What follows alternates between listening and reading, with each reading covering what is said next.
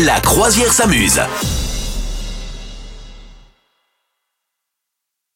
Madame Meuf, qu'est-ce qui Oui. s'est passé les 18 décembre précédents La la la la la la, il ne s'est rien passé de bien.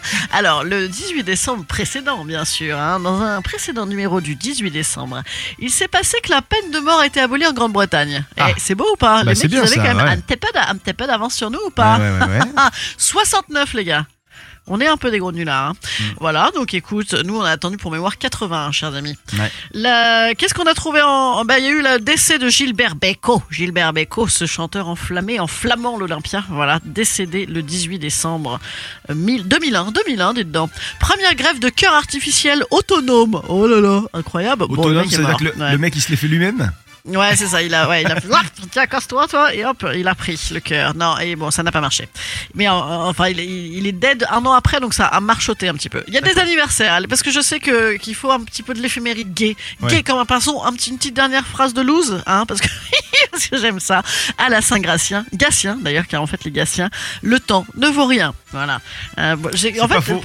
C'est marrant parce que les éphémérides, les, les petits euh, dictons, c'est toujours des trucs de météorologie, dis donc comme quoi il y a que ça qui nous intéresse. L'anniversaire aujourd'hui, il y a les plus ou moins sexy. Dans les euh, sexy, il y a l'anniversaire de Brad, Brad, Brad Pitt. It's today. Ah Bon anniversaire, Brad. Euh, dans les moins sexy, il y a Laurent Voulzy. On l'aime bien, mais enfin bon, hein, c'est pas comme si on faisait des rêves de lui la nuit. Tu rêves de Laurent Voulzy la nuit ou pas? Rarement, j'avoue. Rarement. Euh, Est-ce que tu as déjà rêvé de Mazarine Pinjot la nuit? Car c'est de son anniversaire également. Tout aussi rarement. Tout aussi rarement, t'aurais pu rêver de Anne Pinjot, sa mère, dont c'est Ouais. pas l'anniversaire, mais parce que moi j'avais lu les lettres de François Mitterrand Ah, et elles de sont Anne belles. Pinjot. C'était un de mes cadeaux de Noël. Mais elles étaient Encore une hein. petite idée. Et c'était génial. Ouais, c'était vachement. Bon, j'ai pas tout lu parce que le truc c'était tout de même euh, c'était cul, des quasiment fois, quand une même, non arme tellement c'était gros. Ouais, c'était cul, c'était euh, c'était c'était romanesque à fond aussi et tout.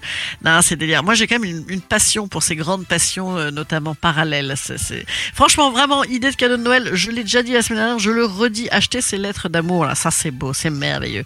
Et comme ça, euh, si vous ne savez pas en écrire, vous voyez, euh, au moins vous faites un cadeau romantique à votre euh, à votre euh, amour, amour de votre vie. Bien Voilà, vu, bien vu. La, la semaine dernière, tu nous conseillais les, les correspondances entre Camus et, et Cazares. Et oui, mais oui. Et donc ou cette entre semaine, entre- Anaïs Nin et Henri Miller, également Ouais. encore plus d'ailleurs. Et Et, donc cette là, semaine, entre Mitterrand, Mitterrand et Anne Pinjot. Bah voilà. Ah, c'est Voilà. bien, c'est bien, c'est Voilà, écoute, c'était. euh, sinon, j'avais d'autres actus affreuses, t'en veux pas, ça bien. Non, marche. non, c'est bon, ça ira, ça Ok, ira. Ok.